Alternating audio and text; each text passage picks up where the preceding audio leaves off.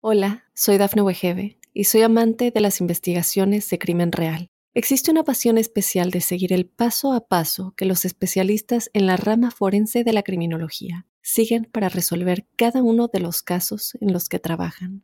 Si tú, como yo, eres una de las personas que encuentran fascinante escuchar este tipo de investigaciones, te invito a escuchar el podcast Trazos Criminales con la experta en perfilación criminal, Laura Quiñones Orquiza en tu plataforma de audio favorita.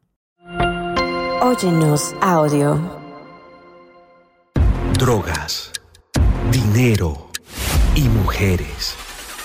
Conoce las historias de los jefes de cárteles más poderosos basados en hechos y testimonios reales. Mundo Narco recorre la vida de los grandes líderes de la mafia descubre las causas que los motivaron a volverse delincuentes, cometer sus crímenes, tejer una red de complicidades alrededor del mundo y amasar grandes fortunas gracias a la venta de drogas y otros delitos. ¿Estás listo para entrar al mundo narco? Prepárate para un viaje a las entrañas del crimen organizado. Mundo Narco.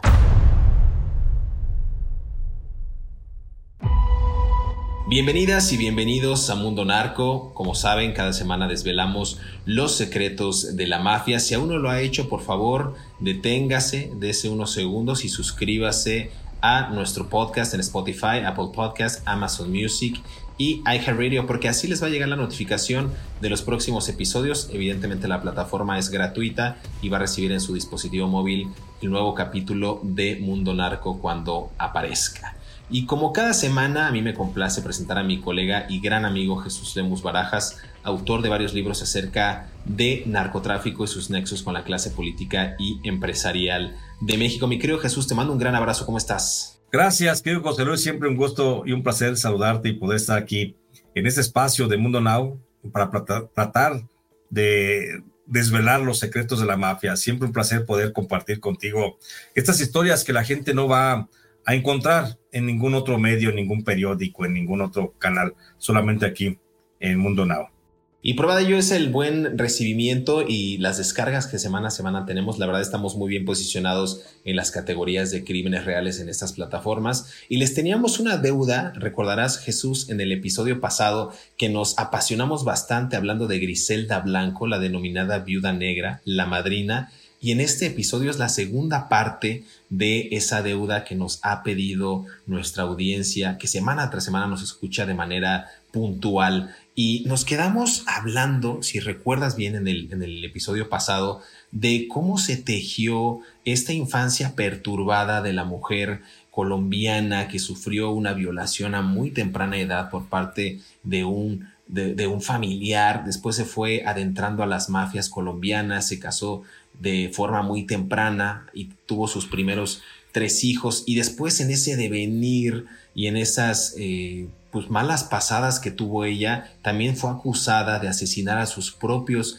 ex esposos, de ahí recibió el mote de la viuda negra, pero también hablamos de Pablo Escobar que no pudo haber sido el líder del narcotráfico sin la venia, ayuda, conocimiento y sobre todo agilidad para hacer negocios a costa de otros, inclusive a costa de la vida humana, de Griselda Blanco, la viuda negra. Vamos a, retomar esta conversación y me gustaría que pudieras retomar esa línea y esa cronología que tú lo llevas muy bien y lo haces muy bien, mi querido Jesús, acerca de esta mujer Blanco Restrepo. Así es, querido José Luis, hay que recordar también que, bueno, cuando la señora eh, Griselda comienza a trabajar con Pablo Escobar Gaviria, y comienzan a trasegar droga hacia Estados Unidos entre Colombia y Miami, aquí viene a darse el suceso. Ya platicábamos al final del capítulo anterior que los mentados llamados Marielitos, que fueron aquellos exiliados cubanos que sacó el régimen de Fidel Castro hacia Estados Unidos y que eran en su mayoría eh, eh, exconvictos o que habían estado en prisiones de Cuba, pues ellos se convirtieron básicamente en los principales vendedores de droga de Griselda allá en Miami y, no nada más en Miami, sino que se lograron extender a otros estados, a otras eh, regiones eh, del norte de Estados Unidos para seguir con la comercialización de drogas.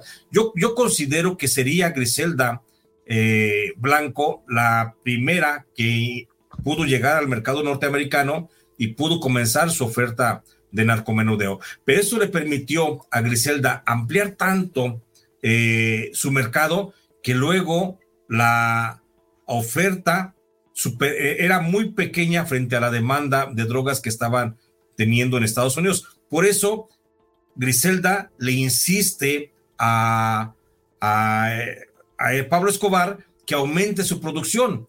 Pablo Escobar, por supuesto, tenía la producción, pero comienzan a darse muchos eh, incautamientos de droga en el trayecto entre Colombia y, y Miami. Casi todo por aeronaves o barcos. Era difícil, difícil esa, esas pérdidas constantes y es cuando aquí sucede un hecho histórico que nos va a dar un marco referencial global más, más perfecto.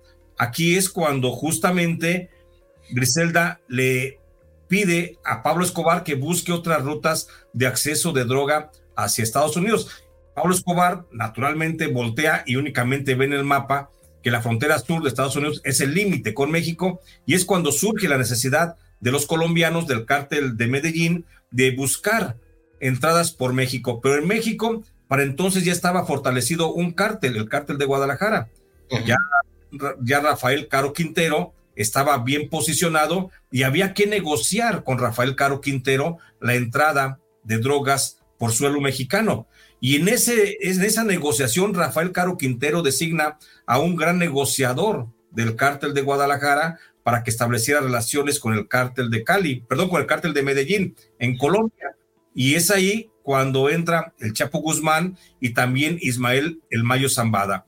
Ellos son los primeros embajadores del cártel de las drogas de Guadalajara en México para dialogar con Pablo Escobar sobre permitirle el paso de droga por suelo mexicano pero también a la vez que les venda las primeras, eh, los primeros embarques de cocaína que el cártel de Guadalajara mandaría hacia Estados Unidos. Ahí es cuando se puede entender es cómo se amalgaman el cártel de Medellín y el cártel de Guadalajara, del que luego surgiría, por supuesto, una relación muy tortuosa, pero que a final de cuentas debemos entender que fue justamente Griselda Blanco, la autora intelectual de este movimiento porque ella fue la que le pidió a Pablo Escobar Gaviria que hiciera acceso de drogas por la frontera, por otra frontera que no fuera la de Miami.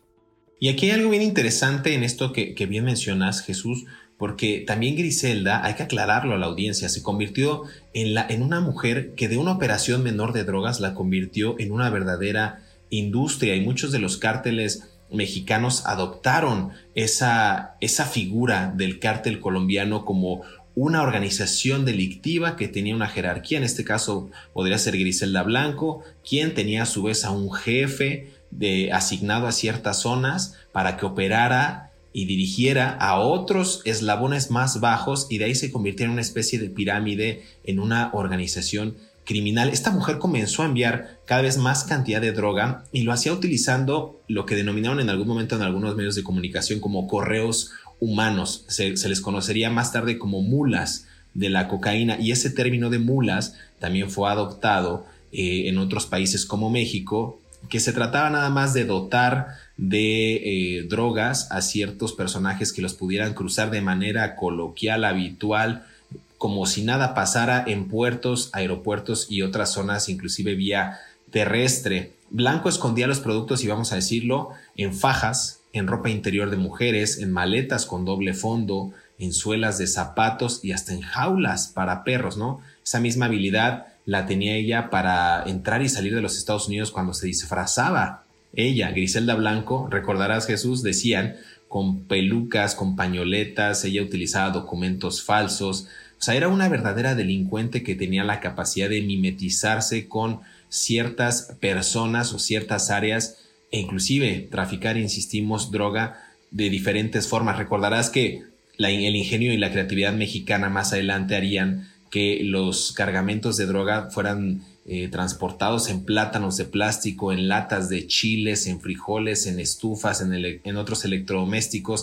Entonces, realmente hay una especie de simbiosis o un, o un, pues sí, o quizás un compadrazgo, una alianza entre organizaciones latinoamericanas que utilizaban justo la inventiva, utilizaban esta creatividad para encontrar nuevos métodos de trasiego. E insisto, el liderazgo de una mujer en aquellos años era impensable, pero Griselda Blanco, no estoy haciendo apología del delito, a ver, pero es, eh, para la época era, eh, era imposible que una mujer pudiera liderar una organización del narcotráfico y más si ésta se estaba convirtiendo en un narcoholding, o sea, en una empresa criminal a nivel internacional, Jesús. Sí, José Luis, y hay que agregar que eh, los emisarios, y aquí viene un poquito de cómo es que crece el narcotráfico también mexicano. Los mexicanos, recordemos que tú ya mencionabas eh, las ideas tan ingeniosas que tuvieron para transitar, traficar con droga hacia Estados Unidos, cuando metían en plátanos, en, en sandías, en chiles, incluso te acuerdas en carbones, en pedazos, trozos de carbón vegetal huecos y los rellenaban de cocaína. Y todo esto fue idea, o el, el más este, avanzado en esos, en esos términos era el Güero Palma.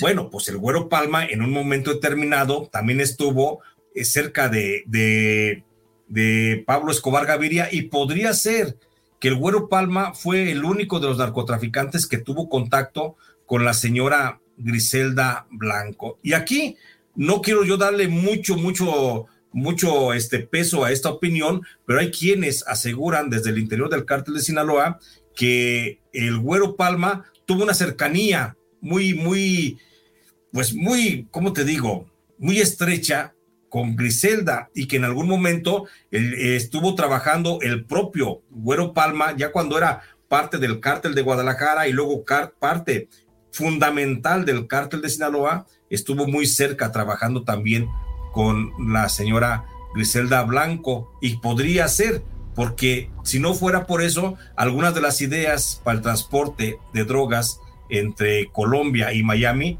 pues eran muy parecidas a las que utilizaba en México el Güero Palma. Vamos a hacer una pausa en Mundo Narco, regresamos para seguir conversando acerca de Griselda Blanco, la viuda negra. Este episodio no tiene reparo, al igual que el primero, si no lo ha escuchado, corra eh, y reproduzcalo, por favor compártalo también y déjenos una reseña en las plataformas en las que nos encontramos o la de su preferencia. No se despegue, regresamos aquí a Mundo Narco, los secretos de la mafia. Hola, soy Dafne Wegebe y soy amante de las investigaciones de crimen real. Existe una pasión especial de seguir el paso a paso que los especialistas en la rama forense de la criminología siguen para resolver cada uno de los casos en los que trabajan.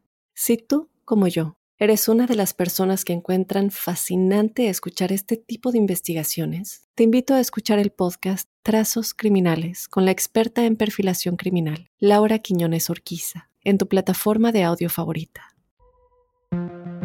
En 1975 Griselda fue acusada de cargos de narcotráfico, pero evadió la justicia regresando a Colombia, mismo país en el que durante esa década se desarrollaba el cartel de Medellín, liderado por un joven y todavía inexperto Pablo Escobar, a quien más tarde se le atribuyó la frase, el único hombre al que alguna vez tuve miedo fue una mujer llamada Griselda Blanco. Durante los años en su tierra natal ocurrió aquello por lo que luego fue bautizada como la Viuda Negra. Ya con el asesinato de su exmarido Carlos Trujillo a las espaldas, Griselda Blanco creyó que Antonio Bravo, su segundo marido, le robaba dinero, por lo que acabó también con su vida de un tiro. Tal y como se muestra en los informes y de forma más gráfica en la serie de Netflix, y para más énfasis sobre ese apodo tan preciso, se sabe que de igual modo mató a su tercer marido, Darío Sepúlveda. Según el portal de noticias de National Geographic, Griselda regresó a Miami a finales de la década de los 70. La ciudad continuaba tal y como ella la había dejado. Tiroteos, sangre y un sistema de narcotráfico en todo su esplendor. Eso sí, su ausencia en el territorio hizo que otros capos ganaran popularidad y respeto en el entorno que anteriormente ella dominaba. Así forjó enemistades que la esperaron con hambre de revancha a su vuelta. Sigue escuchando la historia de Griselda Blanco aquí en Mundo Narco. Continuamos.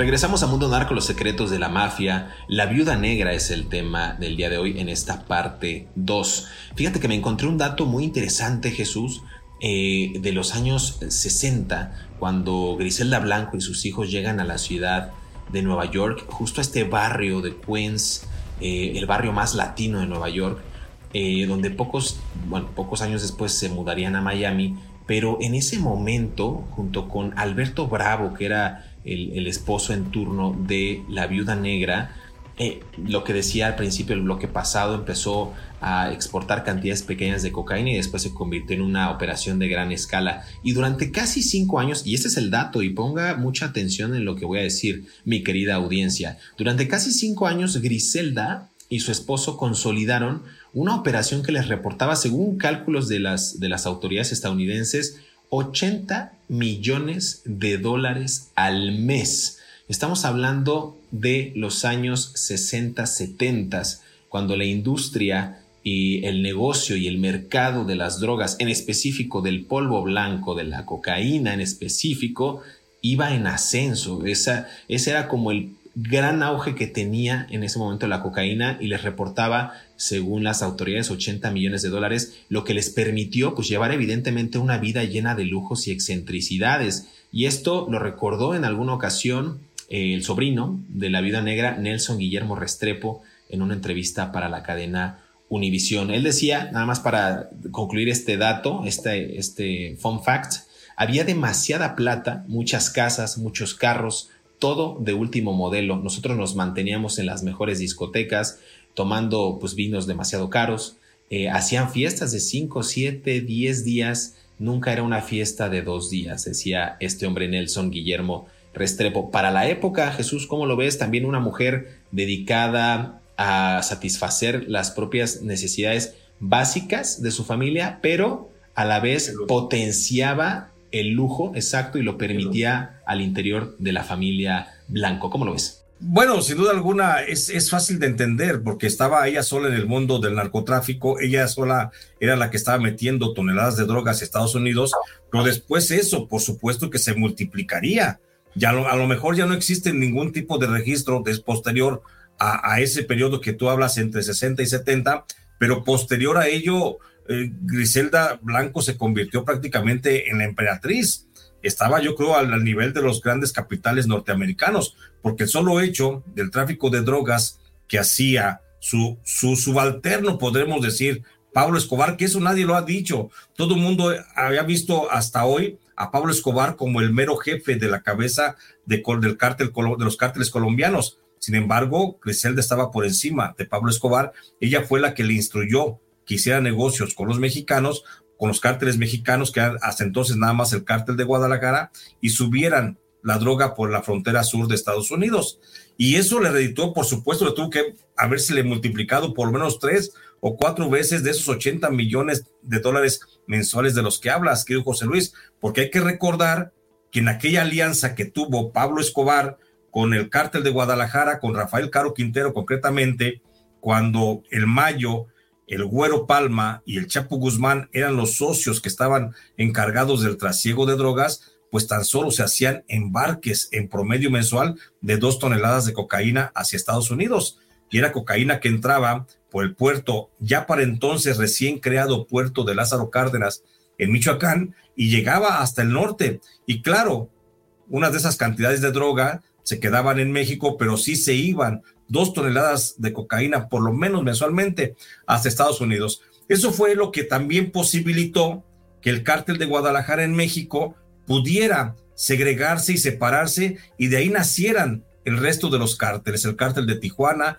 el de Juárez, el de los Beltrán Leiva y el de Sinaloa, por supuesto. Después también quedaría el cártel de Guadalajara con Nacho Coronel al frente, pero eso fue lo que propició esa gran cantidad de, de, droga que comenzó a entrar por México y por supuesto que la de las ganancias, la de las utilidades, no era nada más Rafael Caro Quintero o el propio eh, Pablo Escobar Gaviria y sus socios, sino que también era la señora Griselda Blanco Restrepo.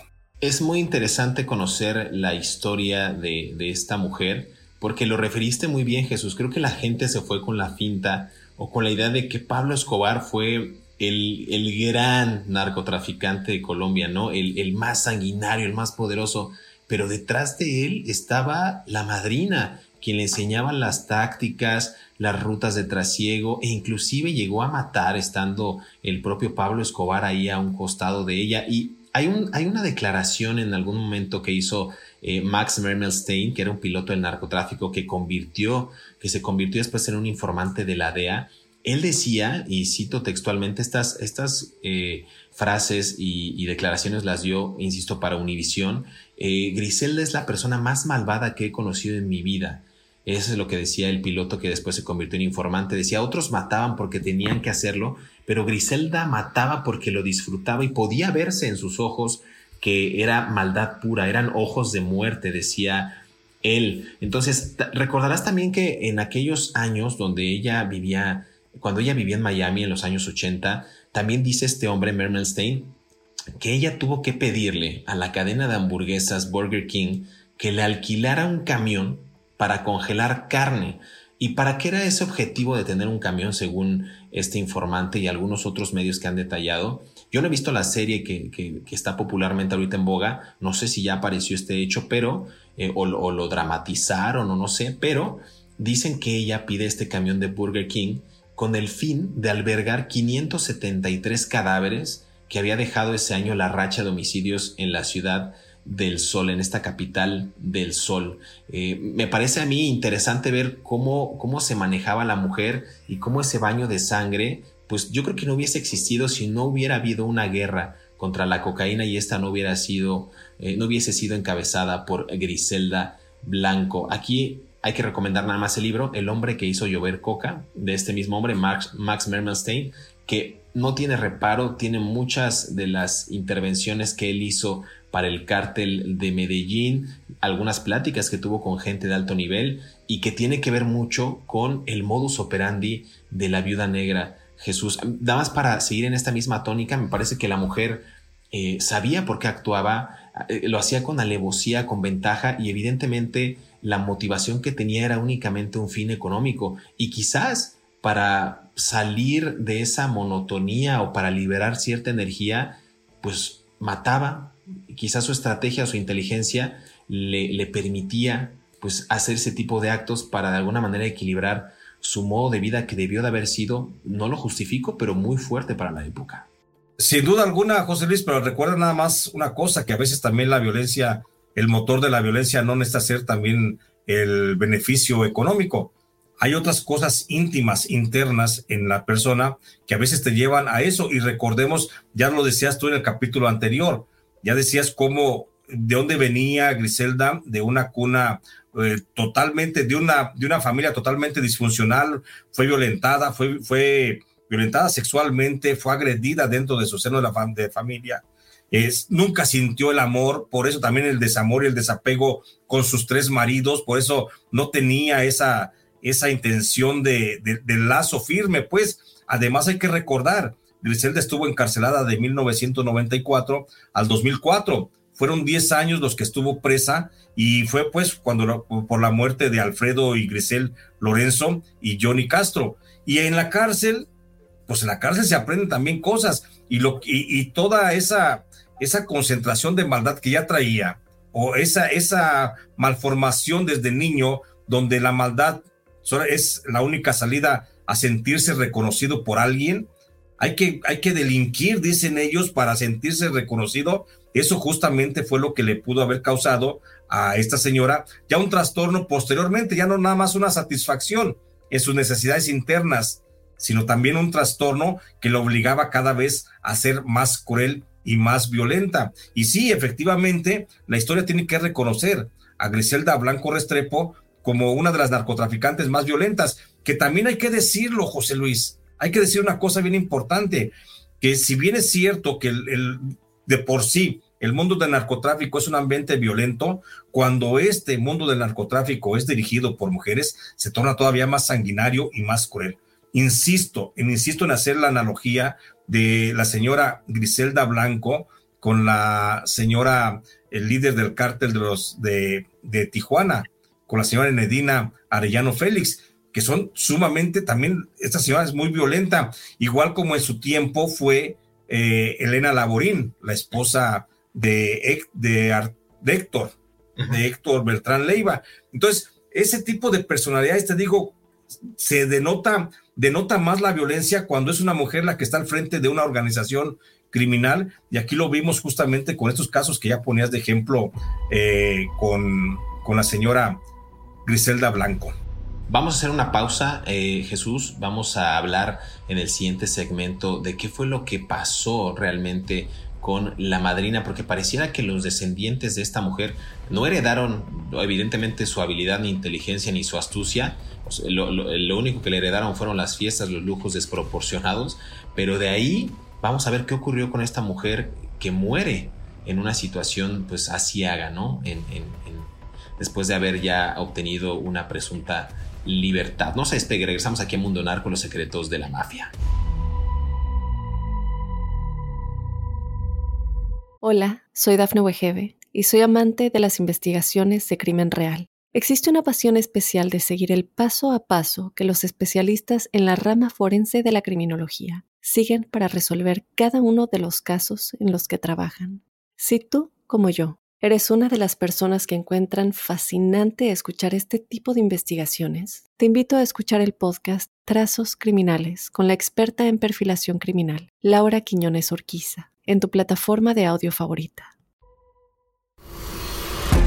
Años más tarde, Blanco reanudó la consolidación de su imperio, sobre todo a partir de 1980 cuando alrededor de 125 mil cubanos llegaron en barcos a Florida, en lo que se conoce como el éxodo del Mariel, uno de los movimientos migratorios más significativos del siglo XX.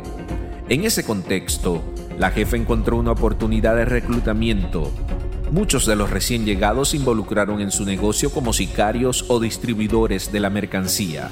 Con ello la tensión con respecto a sus enemigos y la intensa vigilancia de una mejor equipada DEA, que para entonces ya casi cumplía una década de experiencia, obligaron a Griselda a abandonar la ciudad sin ley y trasladarse a California en 1984, estado en el que asimismo la violencia perpetrada por bandas criminales, en gran medida de origen salvadoreño, estaba a la orden del día. El cambio de localización, sin embargo, duró poco tiempo. Un año después, Blanco fue arrestada y llevada a Nueva York para enfrentar los cargos por narcotráfico que las echaban desde 1975. Declarada culpable en 1985, recibió la sentencia máxima de 15 años de prisión si bien su negocio siguió rodando aún con ella entre las rejas. Hacia lo largo de la condena los fiscales trataron de añadir más cargos contra ella e incluso la pena de muerte, debido a que según las declaraciones de testigos, Griselda Blanco habría sido autora de múltiples asesinatos, más allá de haber traficado con estupefacientes. Pero finalmente en 1988, la madrina de la cocaína se declaró culpable a cambio de una sentencia reducida. Sigue escuchando la historia de Griselda Blanco aquí en Mundo Narco. Continuamos. Regresamos a Mundo Narco, los secretos de la mafia. Estamos conversando acerca de Griselda Blanco, la viuda negra. Decía yo antes de irnos a, este, a esta última pausa que los descendientes de la madrina pues, no heredaron la habilidad ni la inteligencia ni astucia de su progenitora, más bien se dedicaron más bien a las fiestas, a lujos desproporcionados. Y pasaban los meses, los años y Griselda Blanco pues quedó en la mira de las autoridades porque tampoco sabían dónde estaba ella. Y cuando dieron con el paradero de Griselda, ella vivía con su madre y su hijo menor, del que hemos hablado mucho, Michael Corleone Sepúlveda en una casona en Irving. Esta es una, una ciudad eh, fundada en los años 70. Estamos hablando de California, del estado de California en Estados Unidos, donde para ese momento, pues, ¿qué creen? Tenía los índices de criminalidad más bajos de Estados Unidos. Pues, ¿por qué será? Porque ahí vivía la madrina, la patrona en Estados Unidos y ahí tenía a uno de sus hijos. Y en ese momento, cuando la detienen el 17 de febrero de 1985, ella no tenía eh, identificaciones falsas, pero ella se hacía pasar simplemente por un ama de casa venezolana. Eso es lo que ella dijo, fue detenida, insisto, en esta fecha y después fue condenada unos meses después a 15 años de prisión por múltiples cargos. Eh, Jesús Lemus ya nos ha referido a algunos, pero también por cargos de conspiración para ingresar drogas a Estados Unidos y hasta 1993 fue acusada nuevamente y le fincaron, le fincaron perdón, al menos 10 homicidios, incluyendo el de un niño de 3 años que murió en medio de un enfrentamiento a causa de la guerra contra las drogas. Entonces, un caso realmente impactante porque ella se declara culpable solo de tres asesinatos, recibe 20 años más de condena y todo indicaba que se iba a morir en una cárcel federal en Florida, pero en un giro de tuerca, las autoridades la liberan en 2004 y regresa a Medellín. En serio, esta mujer no pudo haber tenido mejor suerte y cayó, digamos, en blandito, mi querido Jesús. Es correcto lo que dices, eh, José Luis. Fíjate que también hay que referir una cosa, casi a de los grandes narcotraficantes en México, de la mayoría de los grandes narcotraficantes en México, que no permitió que su, sus hijos continuaran el camino del narcotráfico. Ella siempre procuró la señora Griselda mantener a sus hijos, a Uber, Dixon y Osvaldo, hijos del primer matrimonio con Carlos Trujillo, y a Michael Corleone, hijo del matrimonio con Darío Sepúlveda, siempre los mantuvo alejados del mundo del narcotráfico. De hecho, pareciera que estos muchachos, estos hijos, nunca supieron a qué se dedicaba su mamá. Y por eso ellos, te digo, casi en el símil de Rafael Caro Quintero, Rafael Caro Quintero, el más importante de los narcotraficantes en México, no permitió nunca que sus hijos se, acercaran siquiera a la actividad que venía realizando y siempre los mantuvo alejados. Es más, ni siquiera sabían que era narcotraficante. Y esto yo lo supe por el propio Rafael, que, ellos sabían que estaban en la cosa, en la cárcel por otras cosas, menos por narcotráfico. Y así los hijos pudieron crecer eh, alejados de ese mundo alejados de la, pues de toda la frivolidad y el, y el peligro que significa el narcotráfico y crecieron como personas comunes y corrientes y no se ladearon. Igual es el caso de los hijos de la señora Griselda, que no se ladearon, no, ninguno de ellos participó dentro del narcotráfico, todos siguieron su vida porque la mayoría de ellos no supieron a qué se dedicaba su madre, incluso ya hasta que la vieron en el deceso y que han conocido historias de más allá de la que señalan los medios de comunicación y que supieron que su madre era justamente la viuda negra, José Luis. Pero fíjate qué interesante, ¿no? El hecho de que hasta después de su muerte, o sea, post-mortem, muchos de los hijos se enteraron quién era realmente su madre. Y en ese inter, creo que el que tuvo mayor conocimiento, pues fue Michael Corleone, que tuvo la, pues digamos, el acercamiento con ella y quien actualmente en redes sociales refiere que su madre siempre fue buena, que recibió buenos tratos, que nunca les hizo falta nada a él ni a sus demás hermanos, eh, que algunos de ellos también fallecieron en unas refriegas eh, provenientes de tiroteos del narcotráfico. Entonces, se trata de una familia que ha vivido inmersa en la mafia, eh, digo, esto para nada es un secreto y la mujer tuvo la oportunidad de sacarlos adelante. Híjole, yo no, no, no, me gustaría a mí, eh, como lo hacemos en, algunos otros eh, programas que tenemos en Mundo Now, inclusive invitar a un experto para que nos pudiera detallar cómo es que los narcotraficantes en su intento por sobrevivir o sacar adelante a sus familias se trastorna tanto su psique, mi querido Jesús, que no logran distinguir entre el bien y el mal, entre lo que hacen, entre lo que podría parecer bueno y lo que de plano ya es deplorable para la raza humana, en qué momento se trastoca este valor adquirido, esta, esta sapiencia, esta empatía, este, este convivir con los demás seres humanos y lo llevas a un cauce en el que ves por tu propio interés, por tu propio negocio matas a diestra y siniestra y consigues dinero a costa de un problema de salud público. Entonces, es, es quizás una lectura muy, muy, muy avanzada o muy sesuda, si quieren, como lo quieran ver, pero me parece a mí interesante que hayamos tocado el tema de la viuda negra en un contexto en el que puede desaparecer un personaje como estos de la vida pública, de, la, de este plano de existencia, pero el narcotráfico en Colombia, el narcotráfico en Estados Unidos o en México sigue vigente más que nunca, Jesús. Exacto, querido José Luis, y creo que estamos haciendo justicia histórica porque eh, yo, yo hasta hace poco, bueno, no, nunca había visto que la refirieran en, en, medios de comunicación, ni siquiera se le mencionara como gran narcotraficante, pero sí, efectivamente, creo que la viuda negra, Griselda Blanco, es una de los más grandes narcotraficantes eh, de Latinoamérica y que, bueno, que en cuanto emerge esta figura, figuras como la de Pablo Escobar, como la de Rafael Caro Quintero, el Chapo Guzmán, etcétera, se quedan cortas frente a lo que trasegaron de drogas, los recursos que lograron este, amasar y también los índices de criminalidad que pudieron este, manifestar en su entorno. Totalmente de acuerdo, mi querido Jesús. Eh, pues estamos llegando ya prácticamente al final de este episodio de Griselda Blanco, la viuda negra. La deuda está cumplida. Eh, la verdad es que son episodios que dan eh, un acercamiento más detallado, más minucioso hacia la carrera delictiva y la vida personal de estos capos de la droga. Vamos a empezar más adelante también con otras series de, de capos a nivel internacional. No, ustedes nos podrán sugerir de quienes les gustaría que conversemos. La verdad es que al menos en el ámbito del narcotráfico en México los personajes son inacabables porque ahora se extienden a supuestos políticos que estaban disfrazados de funcionarios públicos pero que realmente trabajaban para el mundo del AMPA. En fin, tendremos más adelante eh, este tipo de episodios. Mi querido Jesús, no sé si quieras comentar algo más acerca de esta mujer, de la viuda negra.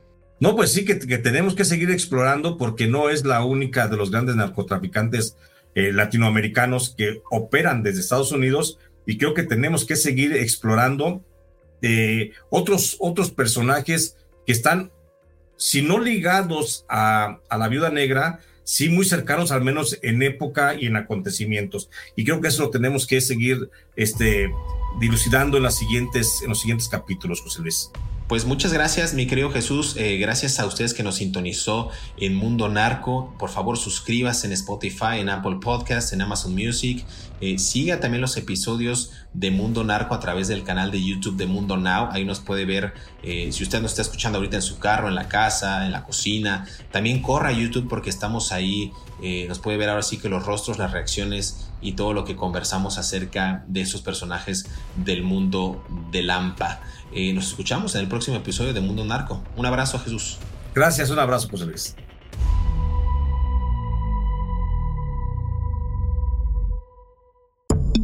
El diario El Comercio de Perú es muy enfático cuando asegura que Griselda Blanco llevaba una vida llena de lujos y excentricidades. En tanto, el portal de noticias de Univisión declara que Blanco era una jefe ejecutiva de la distribución de drogas entre Colombia y Estados Unidos pero también se hacía tiempo para ser amante, madre de cuatro hijos de diferentes parejas y una asesina temida a la que no le gustaban que le dijeran gorda. Dice en la nota extranjera Francisco Javier Cardona, ex narcotraficante colombiano. Según datos de la Agencia Antidrogas de Estados Unidos, el cartel blanco se volvió uno muy poderoso en Colombia con el tiempo, antes de que apareciera el cartel de Cali y de Medellín. Recordemos que este último estaba liderado por Pablo Escobar, un hombre al que Blanco bautizó en el tráfico de drogas y que era ejemplo a seguir del narco colombiano. Si te gustó este episodio, active el botón de seguir en la plataforma que nos estés escuchando, ya sea en Spotify, Amazon Music, Apple Podcasts o iHeartRadio. Mundo Narco es un producto original de Mundo Now, todos los derechos reservados.